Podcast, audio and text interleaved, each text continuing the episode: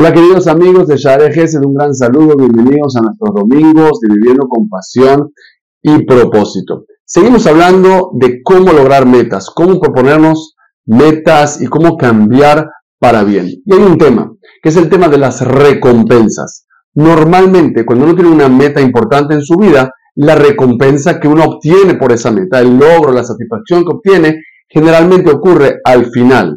O sea, si yo me pongo la meta de ganar X cantidad de dinero en un proyecto de trabajo, voy a recibir esa recompensa solamente al final. Si me pongo una meta de hacer ejercicio para que mi cuerpo esté mejor, voy a recibir la, recompensa al final cuando logre aquello. Y así en cualquier área de la vida, en el estudio de Torah. Si yo tengo como meta terminar o estudiar una cierta cantidad de material, de libros, voy a ver la meta lograda y voy a tener la recompensa solamente al final. Y eso nos causa un problema, porque una persona normal que trabaja, que necesita tener disciplina, constancia y hacer muchas actividades, muchas acciones, pero que todavía no ve el resultado y tiene que esperar un largo tiempo, hay una alta probabilidad de que uno se decepcione, de que uno se rinda, de, que uno se dé por vencido por falta de ver la satisfacción y de ver las recompensas. Y esto en realidad tiene una contrapartida muy interesante y muy peligrosa. Cuando una persona tiene algún mal hábito, alguna mala costumbre, alguna actividad o alguna acción que hace que le trae, le perjudica en su vida, que puede ser fumar, puede ser comer eh, demasiados dulces, puede ser comerse las uñas, puede ser perder el tiempo con su teléfono o lo que sea. Cualquier actividad de estas tiene lo contrario. Tiene una recompensa, y lo pongo entre comillas, porque es una recompensa que a veces es efímera y pasajera, pero a fin de cuentas es una recompensa que llega de forma inmediata. Entonces, hay una competencia grande en el ser humano. Las actividades y las metas grandes y positivas, normalmente la recompensa ocurre al final, mientras que las cosas negativas o dañinas para ti, ese sabor dulce del chocolate, obtiene la recompensa inmediatamente. Ese momento de entretenimiento que tienes con el teléfono, lo obtienes inmediatamente. Entonces, ¿Cómo luchar, cómo jugar con esto para que realmente estemos más motivados a lograr cosas grandes y menos motivados a hacer cosas que nos hacen daño?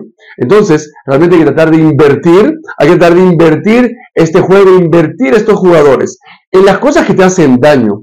Trata de que esa recompensa pasajera que obtienes de forma inmediata esté acompañada de algún tipo de sabor amargo, de algo que te moleste, ponte una especie de multa, ponte una especie de obstáculo para que eso no pueda ser. Si te comen las uñas, colócate eh, algún material, alguna sustancia amarga en las uñas. Si pierdes tu tiempo con el teléfono, trata de controlar, trata de poner algún tipo de obstáculo que el teléfono se apague, se bloquee, trata de entregarle a alguien tus claves, trata de borrar tus aplicaciones de tu teléfono que te hacen daño. Y estoy trayendo esto como ejemplos que sabemos que ocurren. Si algo te que te hace daño, te trae placer inmediato, trata de alejar ese placer, trata de bloquear ese placer, eh, ese placer, trata de tomar acciones que alejen ese placer, que no sea tan inmediato, que no sea tan atractivo. Y por el contrario, busca aquellas acciones que tú sí quieres lograr, aquel logro que quieres tener en tu estudio, en tu trabajo, en tu dinero, en tu familia, y acerca la recompensa, acerca la dulzura, acerca ese favor. Si por ejemplo tú estás ahorita estudiando un libro y quieres terminar ese libro, y a lo mejor terminar ese libro te va a tomar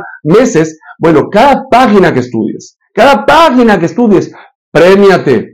Haz algo que te gusta como premio por esa página que estudiaste. Si estás en una rutina de ejercicios y sabes que tu ejercicio va a tomar tiempo en ver resultados, cada día que entrenas, cada día que entrenas, haz algo que te gusta asociado a eso.